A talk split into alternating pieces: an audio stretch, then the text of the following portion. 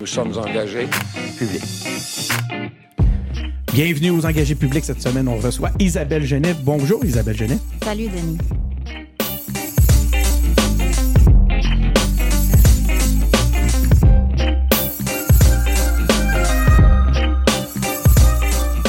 Donc, c'est ça, on est avec Isabelle Genet de, de Centraide. Euh, Isabelle, euh, merci d'avoir accepté l'invitation des engagés publics. Ben, ça me fait vraiment plaisir. Je suis contente d'être là.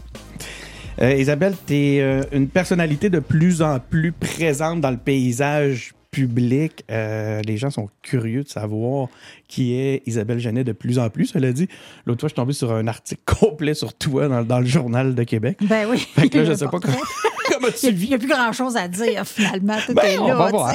on va voir. Les engagés publics, nous autres, ce qui nous intéresse plus particulièrement, oui, on, on va, on va voir un peu avec toi euh, qui, tu es, parce qu'on s'intéresse euh, qui sont les gens qui ont cette pulsion-là, cette, ce, goût-là de, de l'engagement. Euh, mais on va surtout parler de tes motivations, puis de Mm-hmm. qu'est-ce qui t'amène à t'engager comme ça, puis pourquoi tout ça, c'est important pour toi. Donc voilà, tu as, l'ordre du jour à travers tout ça. Donc euh, Isabelle Genet, écoute, ton CV. Là, moi, je commence avec des CV. C'est un gros CV, des distinctions, médaillé du service méritoire euh, de la gouverneure générale du Canada. Euh, J'aimerais ça qu'on y revienne là-dessus, que tu nous Ouais, expliques un peu, mais, mais peut-être pas tout de suite. OK, on gardons-le de côté. Euh, ensuite de ça, écoute, en, termes de bénévolat, présidente et trésorière cofondatrice de la grande journée des petits entrepreneurs, j'ai l'impression que cet aspect-là, ça, on va peut-être on va s'y attarder un peu parce que euh, c'est pas banal, puis c'est un, un truc qui, qui semble t'avoir tenu à cœur, puis je pense que tu as carrément fondé, hein? Oui, tout à fait. Ouais. J'appelle ça mon plus beau projet parascolaire de toute ma carrière. Et je dis ça, moi aussi. Les projets parascolaires. Euh, donc, administrateur dans DCA, euh, formation Babson College, qu'on dit, j'imagine que c'est en anglais. Oui, Babson Price, Ben, en fait. Ouais. United Way Worldwide, une autre formation, en Advanced Leadership Program. C'est ça. Qu'est-ce qui Oui, t'a oui. amené à faire ces, ces études-là? Un, premièrement, c'est euh, tout ce qui touche au leadership et au management, ça me Ah, ça, hein? passionne. Ça, me passionne pour le côté humain derrière ça parce que euh, le leadership, c'est quelque chose qu'on te prête. Hein? C'est pas même, même pas quelque Hmm. chose qu'on te donne, c'est quelque chose qu'on te prête. Tu l'as pendant un certain temps, il faut que tu le mérites, faut que tu. Puis tu le gardes tant que les autres te le laissent. Et euh, je suis convaincue, et maintenant, je, je pense que je suis convaincante aussi là-dessus que le leadership, ça se défait en petits morceaux, ça s'enseigne, ça se partage. Donc, c'est des concepts qui sont. Ouais. C'est des affaires un peu flou mou, là, comme le leadership, euh, la vente, l'entrepreneuriat. Moi, je trouve qu'il y a moyen de décortiquer ça, puis faire quelque chose de très scientifique comme approche avec ça. Puis, j'ai fait beaucoup de formations dans, dans- dans cette optique-là. Écoute, je trouve ça fascinant personnellement parce que euh, malgré que j'ai eu la chance de fréquenter des, des, euh, des leaders inspirants, des leaders de, de tous les horizons, c'est la première fois que j'entends la notion que ça te, on te le prête. Ah, ben oui, parce que tu peux l'échapper facilement. Là. Tu peux Ouvre ton journal, tu vas voir, il y a du monde qui s'en Ils l'ont perdu. Mais là, tu fais pas référence à aucune Non, en actualité. général. Oui, Je oui. parle en général. Non, non, c'est ça. On tu parlais pas du. Non, c'est ton genre. OK. Euh, Isabelle aussi, donc, tu as été responsable du secteur des arts numériques, divertissement interactif, euh, directrice développement des affaires chez Québec International. Moi, je pense que je t'ai connu là. Oui, oui, on s'est connus là. J'avais été pitché, j'avais chaud. Exactement, je m'en souviens. Je me souviens même dans quelle salle. Je me souviens. il était très bon. Non, il était très bon, Oui, ton mais toi, pitch. ça avait paru, mais moi, je te jure, là, pas, je pense que j'ai pas respiré cette journée-là. J'étais avec, euh, j'étais avec Steve Tremblay. Oui, c'est ça. Puis, puis, euh, on s'était fait, un petit scénario. Puis à un moment donné, tu sais, je devais te dire de quoi à un moment, tu sais, puis j'étais tellement. euh, T'as figé? j'ai- ben, comme, moi, je trouvais que ça avait plus rapport, tu sais, fait que je le disais pas. Puis lui, Steve, il restait au bout dans le scénario. Mais toi. Denis, as-tu quelque chose à dire? Là, je m'étais dit, waouh, quelle belle nous, première impression j'ai dû faire. Euh, directrice exécutive, euh, le camp incubateur, accélérateur d'entreprises technologiques. Ouais. Donc, toujours un peu autour du numérique. Hein? Beaucoup de euh, numérique, entrepreneuriat, puis autour d'un, de, de tout ce qui est, je vais dire, le fameux mot écosystème. Là. Ah, on va le dire la 15 région. fois aujourd'hui. C'est correct, je l'assume, Hein? je l'assume. Euh, pour, pour faire grandir quelque chose qui est plus grand que moi, je me- on me le demande souvent, pourquoi tu faisais ça? Pourquoi tu as, monté des... Tu allais chercher des financements, puis les premiers millions avec des startups, puis il n'y en avait jamais pour toi? Et je suis pas meilleure, puis je suis pas moins bonne qu'une autre, je suis juste faite de même.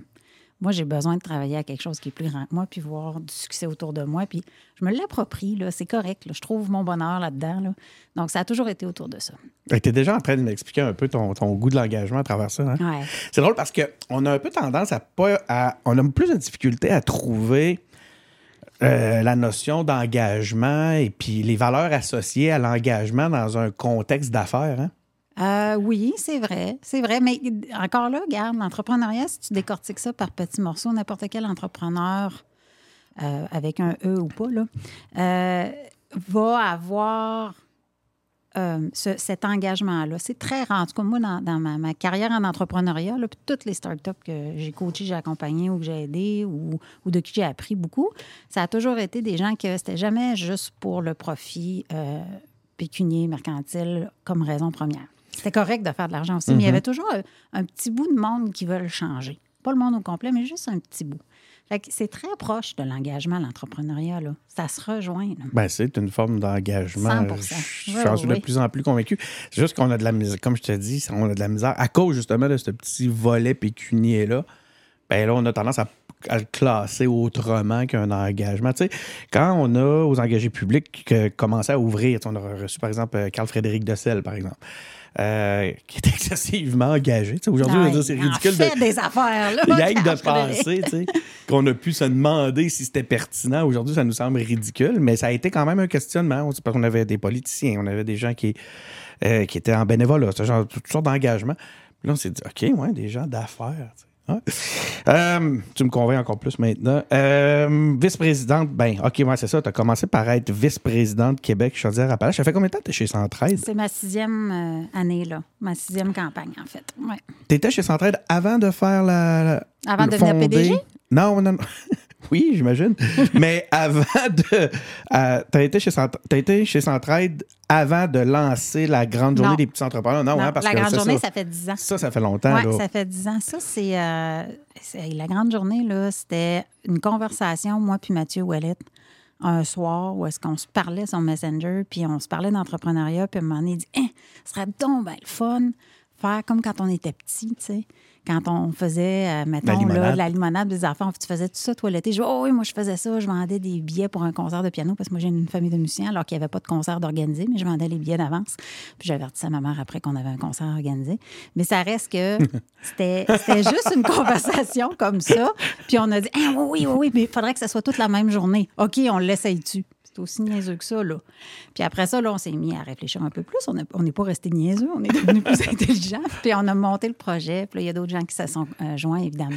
Moi, dans mon réseau, j'ai plein. J'ai même pas. J'ai connu ça, euh, je pense, par Karine Lesage, euh, ou je sais plus trop, euh, les, la, la, la- la grande La journée. grande des- ben des oui. petits entrepreneurs. Il y a tellement de monde qui ont adopté ce truc-là. C'est génial. c'était 6 000 enfants la dernière Peux-tu nous l'expliquer, c'est quoi, là, Oui, exactement? Oui, c'est une journée dans l'année, l'été, où est-ce que des enfants de 5 à 12, bon là maintenant on étire un petit peu, là, plus que 12 ans, font leur propre commerce devant leur maison. Il y a aussi des rassemblements, là, parce que là, avec le temps, ça s'est ça, ça- Non, non, le ça- ça a changé, puis ça a évolué. plus là, souvent qu'une fois Il y a par plein de bénévoles qui organisent de faire un, la journée de la grande. C'est pas juste en avant des maisons, c'est ça, que je veux dire, par rassemblement. là. Des fois, il y a une cour d'école où est-ce que là, il y a plein de petits kiosques. Ça devient comme un petit marché des petits entrepreneurs. Fait qu'il y en a partout dans la province. On en a même un peu dans l'Ontario. La francophonie en Ontario. Fait que euh, c'est vraiment, vraiment le fun. Puis but, encore ben, impliqué, là. ben, euh, je vais toujours être cofondatrice. C'est des règlements généraux. Je peux pas, Mais je peux pas as-tu- disparaître. As- As-tu encore des. des- Ben là, je suis en train de regarder voir si je ferais pas un petit retour sur le CA. Là. On est en Ah train de discuter, mais c'est parce que ça Je, je peux pas, cap- pas capable de m'éloigner de tout ça. La question, c'est juste une question de temps. hein. On parlait d'engagement, là. 24 heures dans une journée. Puis, euh, Non, c'est voilà. débile. Le, t'as parlé de Mathieu Ouellet, qui est Mathieu Ouellet, juste pour. Mathieu Ouellet, c'est co- le cofondateur de la Grande Journée des petits entrepreneurs, un gars qui vient du milieu de, du web, euh, du numérique euh, dans la région de Québec, qui est bien connu aussi. Bon, ben, on le salue. Euh, Puis là, ben, ben maintenant, on est là aujourd'hui pour parler de ça, en- entre autres. Euh, tu es présidente directrice générale de Centraide. Là, on dit Centraide Chaudière, Québec Chaudière-Appalaches. Oui. C'est quoi ce regroupement-là? Juste pour le fait qu'on Ben, on comprenne. est- Pourquoi vous. On, peut comprendre aisément, mais explique-nous quand ben, même. il y a 11 centraides au Québec. Ah, voilà. OK? Donc, euh, chaque centraide est indépendant avec son propre conseil d'administration. Ah, OK. Euh, ouais, donc, le, le- le plus gros au Québec, c'est Montréal. Ensuite, c'est nous. Québec OK. Chaudière-Appalaches. Nous, on s'est, on s'est fusionné avec Bas-Saint-Laurent en 2019 euh, pour des raisons administratives. Là, on fait encore euh, deux campagnes séparées. On lève l'argent au Bas-Saint-Laurent, on l'investit là. Même chose pour Québec Chaudière-Appalaches, mais on a tout ramené la, la poutine interne à Québec pour leur donner une chance au Bas-Saint-Laurent. Les reçus d'impôts, les, Ah euh, ouais? tout ça, on fait tout ça à Québec là, parce qu'ils n'en pouvaient plus. Mais ils ont leur CA. Non. On est, on est un seul CA, donc tout ce qui est administratif, c'est juste qu'on fait deux campagnes ben, ça veut dire qu'on pourrait quasiment dire Centraide, Québec, Chaudière-Appalaches, Chaudière-Appalaches et Bas-Saint-Laurent. Ouais, c'est pas juste ça fait long un peu. Écoute, je savais même pas ça. Euh, Isabelle, c'est la, la première question des engagés publics. On n'y échappe pas. On veut savoir, on veut apprendre à connaître euh, les gens. On veut apprendre à connaître qui sont ces gens qui s'engagent. Euh, Parle-nous un petit peu de toi, là, en dehors du travail puis de, de- de toutes tes journées euh, super occupées. Là. Ben, euh, je suis une maman de trois enfants, je suis une musicienne de formation, Ah je oui, suis une vrai. passionnée de musique baroque, entre autres. Ba- bac et mon maître, bac, bac, bac, c'est- vers lui que je me retourne là, tout le temps. Donc, c'est ma méditation, hein, la, musique et le piano. Euh, J'ai deux grands-enfants qui sont partis de la maison maintenant. Un qui travaille pour euh, Frima Studio, une entreprise euh, de gaming à Québec, mais tous les deux vivent à Montréal. Euh, puis une, euh, ma fille qui travaille pour IBM en intelligence artificielle. Oh. Donc, euh, les deux, c'est ça, ils sont, sont, sont dans une industrie bien novatrice, mettons. Puis mon plus jeune, qui a 12 ans, qui vient de rentrer au secondaire. Donc, j'ai fait deux fournées d'enfants. Sinon, on, est, ben, on est une famille de, de, de skieurs. On aime bien gros l'hiver. J'arrête pas. de- C'était drôle parce que je disais toujours, ah, moi puis mon sang viking, parce que moi, j'ai la chaleur, j'ai l'été. Puis un- une année, mes, mes enfants, ils m'ont donné comme cadeau, tu sais, le 23andMe, là, le- l'affaire que tu envoies ta salive, puis ils font ton ADN. Ouais. Ben, c'était vrai. J'ai du sang viking pour vrai. je jure, je l'ai su. Norvégien. Euh, euh, écoute, là, j'ai j'ai de quoi en tête, puis euh, euh, tu dis que tu tripes sur bac, que ma joie demeure. Connais-tu ce spectacle-là d'Alexandre Astier? Non. OK. Je fais rien que dire ça, OK? Tout le monde à la maison. Que ma joie demeure. que ma joie demeure. Allez voir ça. Mais ça me dit quelque chose. Ouais, dit allez quelque chose. voir ça. Là, j'espère. Je n'irai pas fouiller sur Google Là, là, pendant t'as eu le goût de le faire tout de suite. Faudrait quasiment le faire parce que là, des fois, je, fais, des fois les fils, touche, puis là, je suis en train de me dire, j'espère que c'est pas un autre compositeur.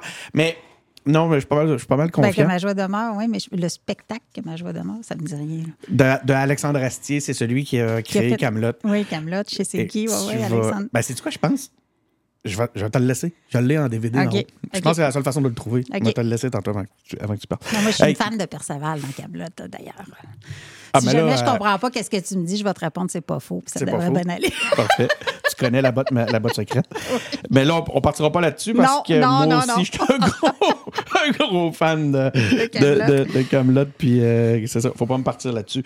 Euh, écoute, tu nous en as parlé en quelque sorte, hein, ton, ton parcours entrepreneurial. euh, mais ce que j'ai accroché quand tu, nous disais ça tantôt, c'est tu j'ai contribué au succès de beaucoup de monde ou en tout cas, j'ai jamais organisé les choses. Puis les gens me disaient, ouais, mais il me semble que tu, tu lèves des fonds, mais pas pour toi. Explique-nous donc cette notion-là. Ah ben, j'ai eu, j'ai eu une école de musique, j'ai enseigné le piano, moi, puis j'étais ma propre entrepreneur et tout. Mais rapidement, quand je suis arrivée en développement économique, je me suis rendu compte à quel point c'est donc ben le fun de partir un gros mouvement, de partir à quelque chose, d'aller chercher ce qui se fait de meilleur Ouais. le plus possible ailleurs et ici, mettre ça ensemble, puis le mettre au service d'une communauté, je vais appeler ça comme ça. Puis au départ, avec le camp, c'était ça. C'est aller chercher les meilleurs pour aller faire du vrai développement d'affaires. C'est quoi, comment qu'on fait du, développement d'affaires pour une start-up une scale-up quand tu es, à, mettons, à New York versus Sao Paulo versus Palo Alto versus Bordeaux? C'est pas la même game. Il faut aller chercher des gens qui t'aident à faire ça. Euh, puis parallèlement à ça, ben, aller chercher du financement, faire une, rampe de seed à- à- dans toutes ces villes-là, ou juste ici, en général, c'est ici avec le Love Money, ça commence ici, mais après ça, quand tu commences à aller développer ailleurs, c'est aussi très différent. Puis au fond, quand tu analyses ça un petit peu, là, ou en tout cas, moi, quand je m'auto-analyse, là, je me dis, ben c'est- en fait, c'est l'humain, puis toutes les différentes facettes de l'humain qui sont tripantes là-dedans. Tu sais, parlant d'entrepreneur qui, qui est quelqu'un, mettons, super introverti, qui a développé sa techno et tout, puis qui se dit, bon, ben, moi, j'ai de la misère à aller développer, puis de le convaincre de dire, ben, va te chercher une grand gueule qui va devenir ton CEO, là, puis tu vas voir, c'est ça que tu veux. Toi, tu veux devenir CTO, puis tu le sais pas encore. Ou, euh, tu sais, il y a toute une façon d'approcher ça, là, fait que c'était c'était vraiment fascinant. J'ai toujours beaucoup aimé ça. C'est intéressant, puis c'est un, c'est un volet qu'on n'a pas souvent couvert aux engagés publics, mais qui est absolument essentiel. C'est toute la notion d'organisation, de capacité à organiser, à générer de l'adhésion, mais aussi à mobiliser. Puis je serais curieux de t'entendre parce qu'on parle souvent, on parle avec des, euh, décideurs, on parle avec des, euh, leaders. Euh, est-ce que c'est un volet que Est-ce que c'est quelque chose qui. Ça, occupe quel pourcentage de ce que tu dois mettre en place, le volet mobilisation?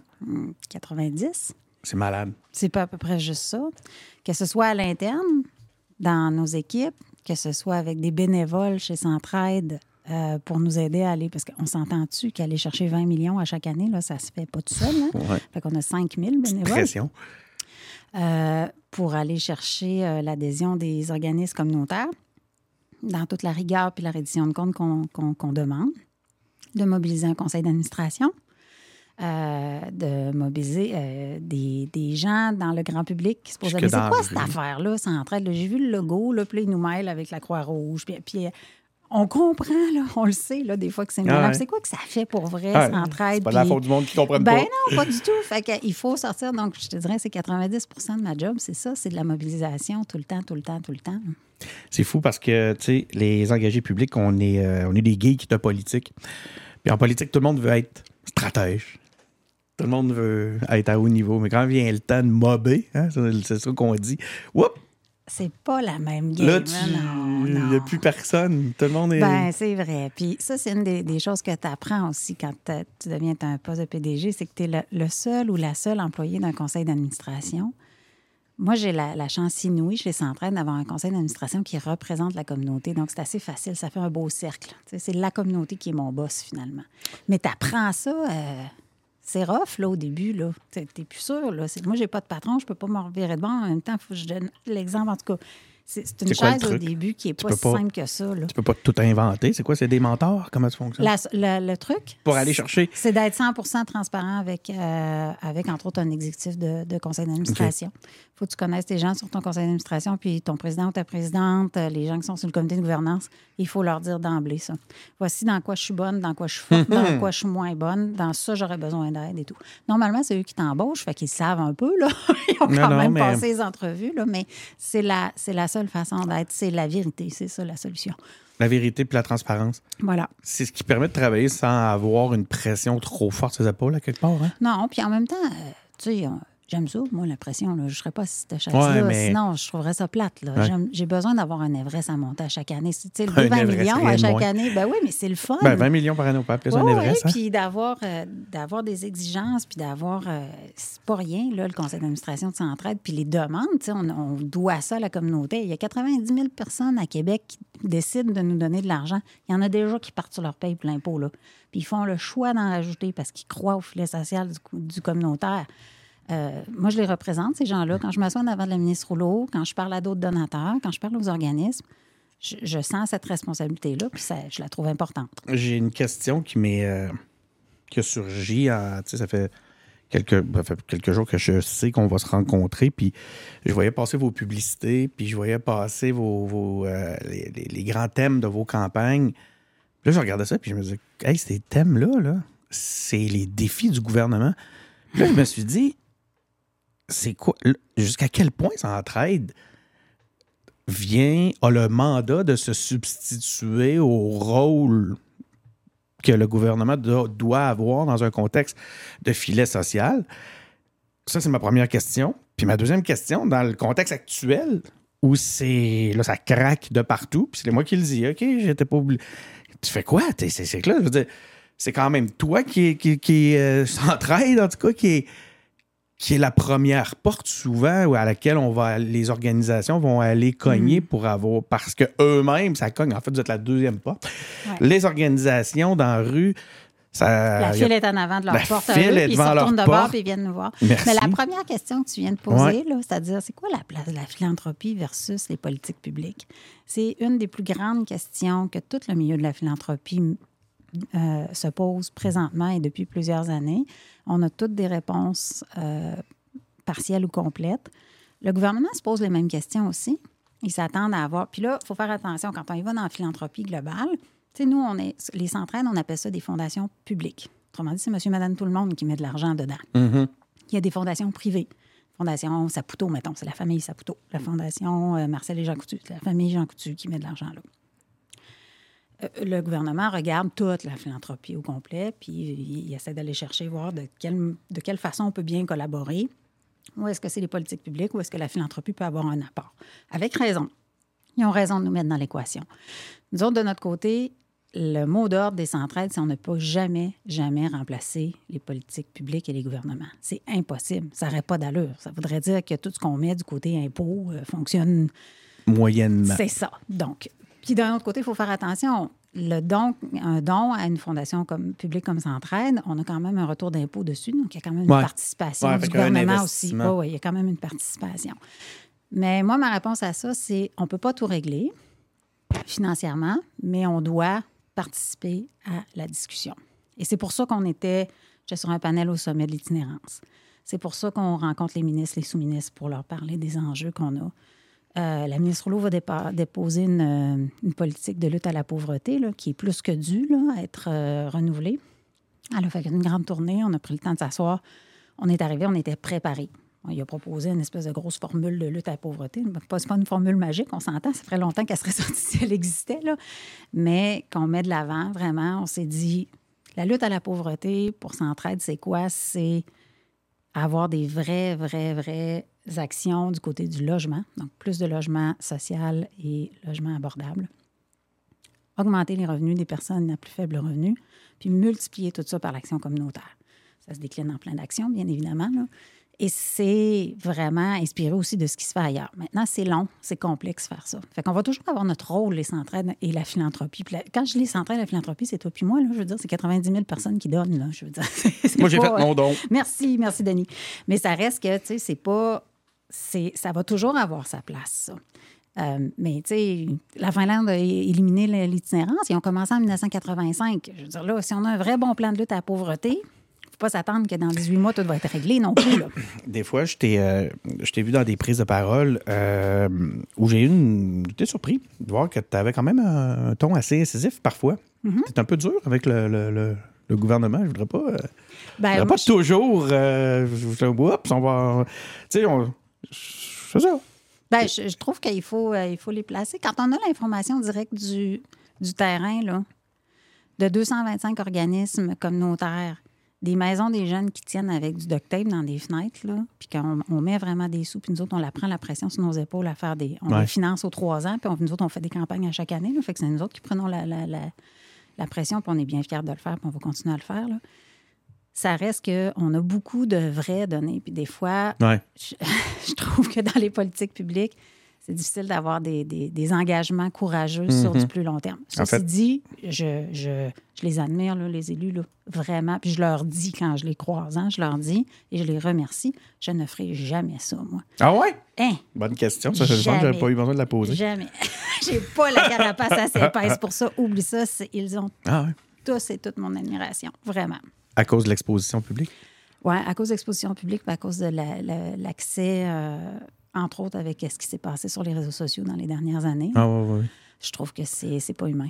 Ouais, ça- ben, on a juste regardé les statistiques. Tu as vu le nombre de, de, de maires et mairesses qui ont démissionné dans les gouvernements municipaux. le- Hey, c'est dur en tabarouette. C'est pas facile ce qu'ils font. L'autre fois, le maire de Québec en a lu quelques-uns. Hein? Ouais. Mm. Ça fait mal, hein? Mm, ça. ben écoute, c'est un dossier que je connais. J'ai fait j'ai eu l'occasion de faire même des euh, une petite conférences euh, auprès de l'Union des municipalités là-dessus, sur la façon comment gérer les Ouais. trolls. Vous Ouais. irez voir ça, c'est sur euh, mon YouTube à moi, pas sur le YouTube des engagés publics. Euh,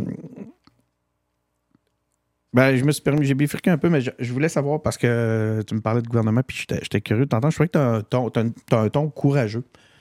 C'est drôle parce que tu as amené la beau- C'est un très beau euh, compliment parce que ça, c'est quelque chose qui me tient à cœur. Du Ouais. courage, c'est pas, pas dire n'importe quoi, n'importe comment tout le temps. Non, c'est ça. c'est que même si tu as une opinion puis tu la tiens, même dans, quand ça devient un peu inconfortable, tu es capable de la, de la- de la placer. Avec des mots, euh, évidemment, respectueux. Là, mais Exactement. voilà. tu peux être diplomate. euh, Mm. euh, tu peux rester diplomate en étant courageux. Euh, pourquoi s'entraide? En fait, je, vais- je vais ça te, te parler de, avant de, que tu répondes à la question. On a tout le temps cette. cette- euh, J'ai entendu ça souvent, puis je te dis, moi-même, euh, quelques- je me rappelle, je, pense que j'ai déjà dit ça en 2013. Je me souviens d'avoir dit ça à Comment qu'elle s'appelait donc? Ah, Colin. En tout cas, la femme qui s'occupait de la campagne Centraide où ce que je travaillais, moi j'étais chez New Run. Elle m'avait. euh, elle, faisait une- beaucoup de. Elle travaillait très fort pour euh, ramasser des. Que, les dons aillent vers, vers Centraide. Tout ça. Puis moi, j'avais dit, ah, moi, moi, je vais choisir mon, mon organisation. Moi, je vais faire mon don direct Ben oui. à une organisation. Euh, J'avais envie de choisir. Euh, pourquoi on, on, on s'en- Premièrement, puis là, je, je mixe cette question-là. hein. Pourquoi toi, tu as choisi Centraide? Puis pourquoi nous, comme donateurs, on devrait choisir Centraide et non pas. C'est la même raison pour les nos- deux. C'est la même raison Bon, pour ben, les deux. crime, C'est bon. que l'exemple que tu viens de donner, c'est exactement ça à quoi ça sert Centraide. Si, avec tout notre cœur, notre bonne volonté, euh, notre intelligence, parce que quand tu as dit ça, tu n'étais pas en train de bouder dans ton coin, puis euh, ton quotient intellectuel n'était pas coupé, coupé de moitié, là. tu avais toute ta tête. Oui, j'avais Hein? toute ma Tu tête. n'avais pas de mauvaise volonté puis de mauvaise foi. Euh, Et si on fait tous et tout ça, Ouais. c'est documenté par Imagine Canada qu'on va couvrir à peu près 10-12 des causes qui sont soutenues par Centraide, des Ouais. organismes. Parce que, mon exemple typique, c'est il y a presque personne qui va se lever un matin et va dire Hey, Moi, ma cause, c'est les hommes polytoxicomanes violents. Ou moi, ma cause, c'est les femmes qui vivent dans la rue puis qui travaillent dans le milieu de, la prostitution. Puis si on les aide pas, on va tout perdre, toute la gang. Fait que le but, c'est de dire, ce qu'on fait, c'est que d'autres, on, parle tout le temps de la lutte aux inégalités sociales. hein. Souvent, c'est la pauvreté, mais c'est les inégalités sociales, le fondement. Là. Puis on, le, on, on l'image comme un escalier roulant, ça. Comme un gros escalier roulant. Ceux qui sont en haut de l'escalier, c'est les plus privilégiés. Ils n'ont rien, vo- ils ont rien volé à personne. Là. Je reviens à mon entrepreneuriat de tantôt. On n'est pas fâchés contre eux autres, là. Tu as travaillé fort, tu as gagné, pas de problème. Mais tu es en haut. Puis ton, ton escalier roulant, il va vers le haut. Puis quand tu es en bas, tu es quelqu'un qui, par exemple, est un petit bonhomme comme euh, Charles à 4 ans qui a des enjeux, de, des troubles de développement de langage, mais ses parents ils n'ont pas les moyens de l'amener au privé. Mais lui, il est dans l'escalier roulant, mais l'escalier roulant, il descend. Fait qu'il faut qu'il travaille deux fois plus fort pour monter. Au final, ce qu'on veut, c'est pas faire descendre ceux qui sont en haut. Ce qu'on veut, c'est juste réparer l'escalier roulant. Parce que tout le monde va être gagnant. Si le petit Charles est réussi à monter, il va devenir un employé peut-être chez, je sais pas moi, n'importe où, là, chez Desjardins, chez...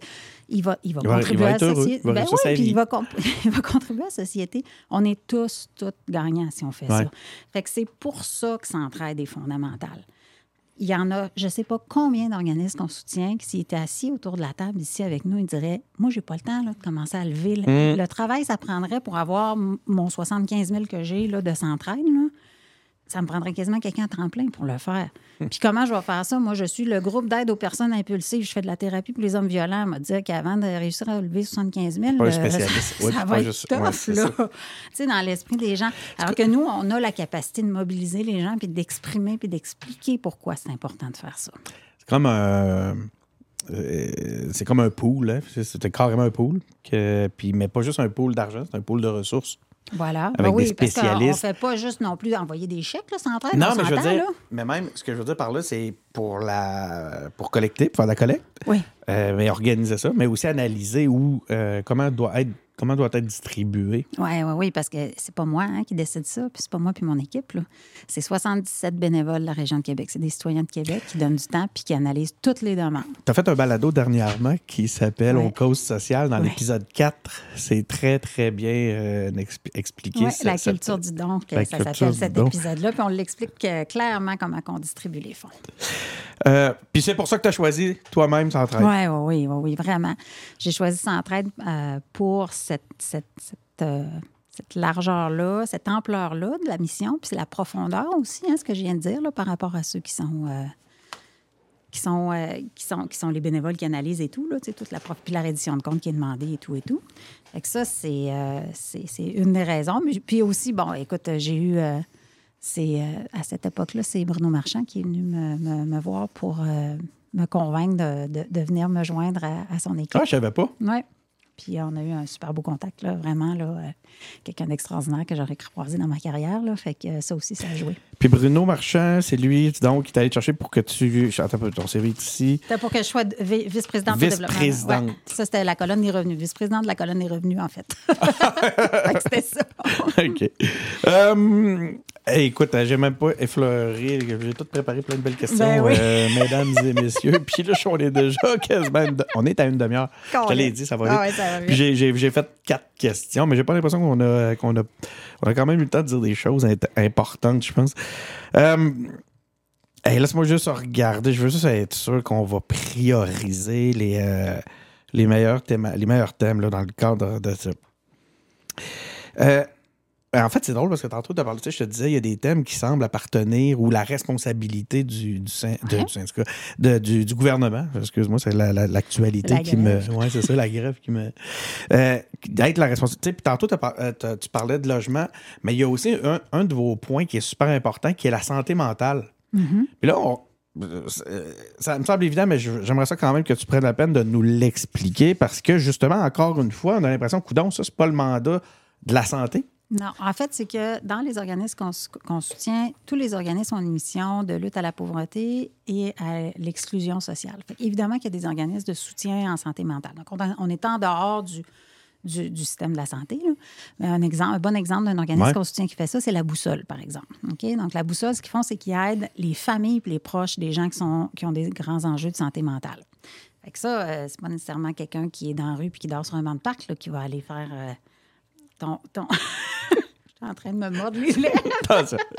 Continue, je t'écoute, je t'écoute. Donc, c'est, c'est- cet organisme-là est vraiment, ouais, c'est ça, est en train de. Il, il aide du côté de la santé mentale. Mais il y a quand même un enjeu depuis la pandémie, là. Les jeunes euh, de, qui ont eu à, à aller à l'école à distance, pas d'école pendant un moment, qui avant de les rattraper, ça va prendre un moment. Puis là, on a vu tous les enjeux de santé mentale qui ont explosé vraiment. Qu'est-ce que tu appelles les rattraper? Ben, euh, il y en a qui ont pris des retards du côté euh, euh, des apprentissages. Il y, il y a des ados qui ont décroché. Euh, il y en a d'autres qui se sont sentis complètement perdus. Euh, la dernière enquête de la santé publique, c'était sur. euh, je ne veux pas me tromper, là, c'est que le- le- ils ont fait une enquête sur l'état de santé mentale des 12 à 25 ans. Donc, ça, c'était il y a à peu près un an ou deux. La santé publique a sorti que un jeune sur quatre entre 12 et 25 ans au Québec, donc c'est pour la province, aimerait, aimerait mieux se voir mort que vivant. Ben voyons. Ça fait un petit peu, là, ça. Là. Combien? Un sur quatre. C'est quand qu'ils ont. Il y a à peu près un an de ça. Tabarnak. Ça fait que, tu sais, de se dire qu'on n'a pas qu'on n'a pas d'enjeu de santé mentale à se préoccuper, que tout devrait passer par euh, plus de psychologues ou d'accès en psychiatrie ou je pense pas que c'est ça. Moi, je pense que ça prend une communauté plus forte. Je pense qu'il faut outiller les parents. Il Ouais. faut que les gens arrêtent d'être stressés pour mettre. Tu sais, avant de commencer à te soucier de me semble qu'il ne file pas mon jeune, ben, faut que tu aies de la bouffe sur la table. faut que tu de la. Tout Ouais, il y a comme une un- base. tu sais, un- un être humain, c'est ça- c'est 360 degrés. Là, je veux dire, c'est pas juste. euh, c'est pas juste une problématique. là. Donc, c'est pour ça que les enjeux de santé mentale ont une si grande incidence et sont aussi une, une ré- une- une conséquence des enjeux de pauvreté et d'exclusion sociale. Fait que c'est- Oui, c'est un discours qu'on porte beaucoup, puis c'est vraiment important. Quand tu as du stress constant, constant, profond, Ouais. à toujours te demander si tu vas perdre ton logement ou si tu vas avoir quelque chose à mettre dans la boîte à lunch chez les enfants qui ont mal à la tête quand ils arrivent de l'école, à un moment donné, ça touche ta santé mentale. C'est sûr. C'est pas un choix. C'est drôle parce que ce mot-là, c'est un de vos mots. Oui. La pauvreté, c'est pas un choix. C'est pas un choix. Tu nais avec un certain coffre à outils. Il y en a qui en a plus que d'autres dedans. Puis il y en a qui se font voler des outils en cours de route. Un enfant qui est abusé, là, il se fait voler des outils. Une femme qui se ramasse euh, avec un mari violent puis qui sauve, si elle a réussi à le faire avec ses enfants, puis il est debout en plein milieu de la nuit, puis qui s'en va à la Hawaï ou qui s'en va à, à des autres organismes, des, des refuges, nous autres qu'on soutient, elle s'est fait voler des outils, elle aussi. Fait que c'est pas vrai que demain matin, ces gens-là, ils sont capables tout d'un coup de dire Bon, ben là, à heure que je suis sortie de là, je vais me trouver une job, je vais faire ci. Je... vais- C'est long de se reconstruire. Fait que la pauvreté qui vient avec, c'est pas un choix. Donc, le, le stéréotype là, du bougon, là, il existe pratiquement pas. Il existe dans une marge d'erreur. C'est pas vrai, ça. Ouais. Fait que les gens qui sont inaptes au travail, là, c'est l'espèce de phrase qu'on entend, tout, là. C'est des vrais êtres humains, ça. C'est pas vrai qu'ils veulent juste profiter pas de la du fraude. système, là. C'est les gens, en général, là, ils ont besoin de dignité. Ils veulent être fiers d'eux, puis quand ils se regardent dans le miroir, puis ils veulent contribuer. Puis les gens qui ne peuvent pas présentement aller travailler, puis qui sont à un seuil de revenus très, très, très précaire, c'est pas par choix. C'est Vraiment. un cercle vicieux, hein? Ah oui, C'est ce que je comprends. Il y avait un article, hey, je suis tombée là-dessus, imagine, dans Protégez-vous, il y avait un article sur la pauvreté. Tu sais, quand on dit qu'on en parle partout, puis c'est rendu vraiment, vraiment un enjeu. C'était un journaliste qui disait c'est long se sortir de la, de la pauvreté. Il s'appelle Mathieu Charlebois. Puis il disait, tu sais, quand tu as été pauvre pendant longtemps, tu n'as pas réussi à mettre de l'argent de côté, tu n'as pas réussi à peut-être acquérir une propriété, créer de l'actif et tout. Fait que tu es en retard tout le temps, surtout même quand tu as réussi à t'en sortir. Mais il faisait aussi des parallèles avec deux personnes assistées sociales présentement qui ont le revenu minimum pour une personne seule. S'ils se disent, hey, on va se mettre coloc, ça va aider, on va payer le loyer à deux, ils se font couper leurs prestations. Ouais. C'est comme pogné là-dedans. c'est pas parce que tu veux profiter du système, c'est parce que justement, tu veux t'en sortir, te trouver une job puis faire d'autres choses. Fait qu'il faut, faut enlever ces préjugés-là. L'autre chose qui euh, ça touche l'aspect des préjugés qu'on euh, qu'on entend beaucoup de, de ce temps-là. Puis c'est une phrase qui m'a marqué. Puis l'autre fois, j'ai entendu, je pense que c'est dans. C'est. Ah ben, je pense justement. ben, faut que je le, faut, un- un- faut que je le dévoile. J'ai travaillé sur le balado que je parlais tantôt. Parce que si je fais semblant que. Ben non, mais non, mais non, t'étais producteur, tu nous as aidé beaucoup. Merci Bon. beaucoup Mais d'ailleurs. euh, c'est pas pour ça que j'en parle. Là, c'est juste pour dire, c'est parce que là, j'ai j'ai entendu quoi encore une fois pendant. Ben écoute, j'ai entendu- écoutez ça sans blague, là. allez écouter ça. C'est excessivement riche. Bon, parce que c'est. bon, j'ai eu la chance de un peu travailler dessus. c'est- Mais nos invités sont extraordinaires. C'était malade, là. Je veux dire. C'est capoté. Là. Le- le- le- quel bon casting que vous avez fait, c'est malade. Puis il y a une de vos invités à un moment donné que. Cette, puis moi, cette phrase-là, je l'avais, je, je me disais, ah, puis on l'entend, hein, c'est dans l'air du temps. La pauvreté a changé de, de visage. Puis là, tu as une de tes invités qui a dit, elle n'a pas changé de visage, elle est plus présente. Ouais. On la voit, On la voit plus. plus. Ouais. Puis là, vrai. après ça, c'est sûr, c'était pour nous amener, de nous défaire du, du stéréotype, puis de dire que quelqu'un qui arrive dans une belle voiture pour aller se prendre un repas dans un frigidaire, Un frigo partage. un frigo partage, merci, ben, y a-tu le droit? Ouais. C'était toutes ces notions-là. Mais là, j'aimerais ça te lancer là-dessus. C'est c'est ce changement de visage-là Ouais. de la pauvreté. Ben, ce, que- ce qui parle le plus là, quand on explique c'est quoi ce visage de la pauvreté qui a changé, là, c'est de dire, un, l'exemple que tu viens de donner, une petite famille qui arrive dans. On a une, une des plusieurs banques alimentaires qu'on soutient qui est dans le coin de Beauport, qui nous ont dit ça. Ils ont dit là, qu'est-ce qu'on fait? Nous autres, on a des critères. Tu les gens qui arrivent pour la première fois, ils viennent s'asseoir avec un intervenant, puis ils expliquent, bon, voici mes revenus et tout. Puis là, ben, en général, ils vont dire, bon, ben, parfait. Alors, tu as le droit à l'aide alimentaire, mettons, deux fois par mois, puis euh, pour à peu près Ah, tant de. Oui, ben, c'est parce qu'il y a des limites de denrées. Ensuite, il faut qu'ils contrôlent un Mhm. peu. Donc, je comprends. euh, puis Les aussi, priorités. Ben, c'est pas juste ça, c'est que des fois, ça donne l'occasion à l'intervenant ou l'intervenante de voir d'autres choses, Ouais. puis d'aider sur d'autres choses. Ah, c'est le fun. Fait qu'il y a tout ça qui est Ils derrière peuvent amener ça. leur expertise à- à- pour Ouais, aider d'une mais façon. que là, ils nous ont appelés puis ils nous ont dit Mais là, qu'est-ce qu'on fait? Là? Ils arrivent en SUV. C'est une petite famille qui arrive en SUV. Qu'est-ce que je fais? Des aides. Des aides quand même. Des aides, puis on, va s'en parler, puis on va. Tu sais, puis ils ont, acheté leur. euh, Puis ce qu'on voit de plus en plus, c'est des gens qui arrivent avec des revenus d'emploi, des petites familles avec des enfants qui arrivent dans des banques alimentaires. Puis là, je parle de banques alimentaires, mais tu sais, en soutien, euh, en santé mentale, c'est la même chose. Euh, en papa trop lente pour aller briser l'isolement des aînés. Et ça aussi, ça a beaucoup changé. C'est plus la même chose. Euh, Qu'est-ce qui a changé par rapport à ça? ben, en fait, quand les aînés qui sont très, très isolés, ce qui est arrivé, c'est que souvent, pendant la pandémie, il y a beaucoup de plus grands déserts alimentaires. Là, je parle beaucoup d'aliments et d'insécurité alimentaire, mais il y a bien d'autres choses que ça, mais parlons-en quand même. C'est euh, des gens qui n'avaient pas accès à, aller, avoir une épicerie. Il y a une seule épicerie dans un petit village à Saint-Pascal, mettons, puis là, l'épicerie ferme. C'est arrivé, ça, pendant la- la pandémie. Ça fait que là, il y avait des, des bénévoles qui allaient, qui plus de kilométrage pour aller porter un peu de papa trop. Ça, ça veut dire de- des, des petits repas préparés. Puis ils arrivaient, puis il y avait des histoires, parfois des histoires d'horreur avec des personnes âgées qui étaient à la limite de ce qu'ils pouvaient endurer dans leur cœur et dans leur tête parce qu'ils étaient complètement isolés. Il n'y avait plus personne qui venait les voir. Ah, mais on va te contaminer. Ah, ben là, ah, ben. Il n'y avait plus de bénévoles, il n'y avait plus, tu sais. Ça fait qu'on est. Ça, ça, ça, a, beaucoup changé les choses. Beaucoup, beaucoup changé les choses. Puis les organismes eux-mêmes, qu'est-ce qu'ils font? Eux autres, ils se lèvent le matin pour aider les gens à s'en sortir. Ils se remontent les manches, puis ils travaillent plus fort, puis ils font plus d'heures. Puis même s'ils perdent des. Ils, perdent, ils ont des enjeux de main-d'œuvre, eux autres aussi, là, de, de pénurie de main-d'œuvre ben ils travaillent plus fort, puis ils font plus, puis ils, ouvrent les services et tout. Fait qu'ils sont, sont pas mal épuisés. Ils sont pas mal épuisés. C'est. Euh, on, on, les mesure, on la mesure pas. On les mesure pas l'ampleur. On mesure pas l'ampleur de ce que de ce que ça représente, hein, à, quel point tout ça est. Tu as parlé, as dit tantôt 360, là, les impacts transversaux, tout ça. Euh, donc, c'est ça, c'est. Puis, ben, donc, mais. Fait que oui, quand même, on, on, le voit plus, mais il y en a un nouveau. En fait, il y a plus de gens qui peuvent sembler en mesure de combler leurs besoins eux-mêmes qui se retrouvent dans des situations précaires. En fait, c'est que c'est une partie de la, ce qu'on appelait auparavant la classe moyenne. Je, ouais. je, vais y aller comme une échelle, même si j'aime pas ça mettre des êtres humains là-dedans, dans des catégories, là, mais dans le bas de la classe moyenne, là, ils ont basculé dans la pauvreté. Euh, avec l'inflation. Avec... Parce que là, on est, sorti de la, de la, pandémie, mais là, il y a une autre crise. C'est quoi? Ben, c'est l'inflation, les enjeux de santé mentale. Tu sais, je veux dire, les, les féminicides, là, c'est épouvantable, là, puis ça diminue ah ouais, pas. C'était un, par, un à deux par semaine, à un moment donné. Ben voilà, puis ça diminue pas. Puis c'est ça, c'est des, justement, souvent des hommes qui auraient eu besoin de beaucoup d'aide bien avant. Puis euh, voilà, on arrive à ça.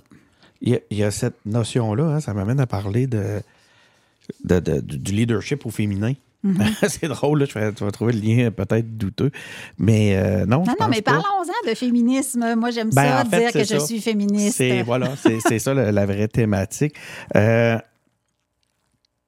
ben, comment. Ben, en fait, c'est ça. Est-ce que c'est une façon, ce que tu viens de nous dire là, de aussi pouvoir exercer une forme de féminisme? Ce qui se... le milieu communautaire est féministe. Que ce soit les hommes ou les femmes qui, euh, qui œuvrent en très grande majorité, ou sinon tous et toutes, ils sont féministes.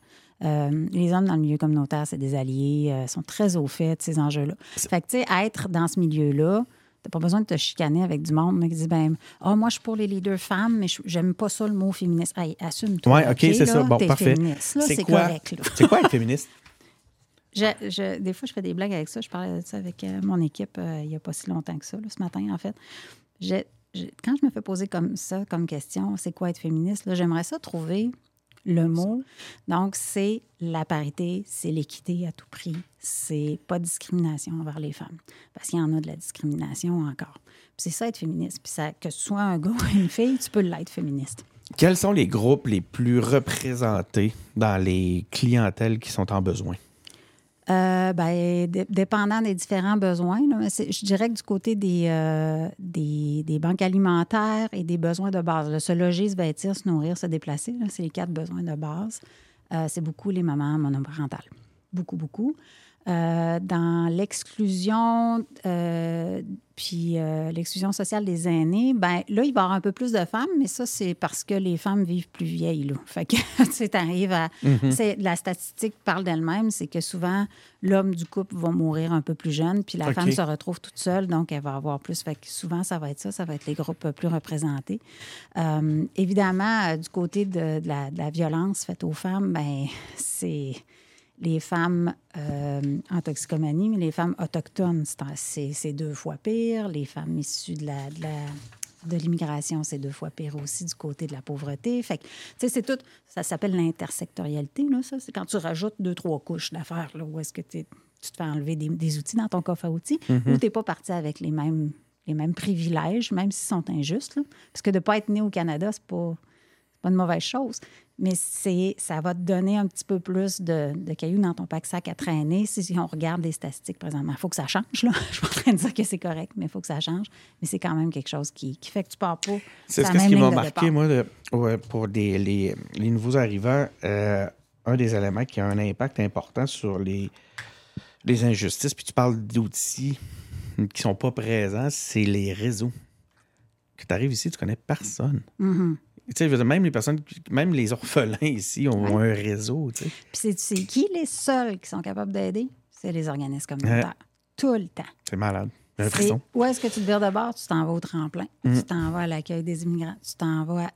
C'est incroyable comment que la plupart des défis qu'on a sont tous rattachés à ce que vous faites? C'est les organismes Collectivement, là, je parle Oui, comme, oui. comme collectivité. On fait Isabelle, euh, c'est moi qui te le demande, là. je te le demande personnellement. J'aimerais ça que tu reconsidères ta décision d'aller en politique. Ah, t'es bien gentil. Non, non, mais il n'y a non, pas grand-chose à faire. T'es pas obligé de répondre, là. J'ai pas obligé de répondre, là, OK?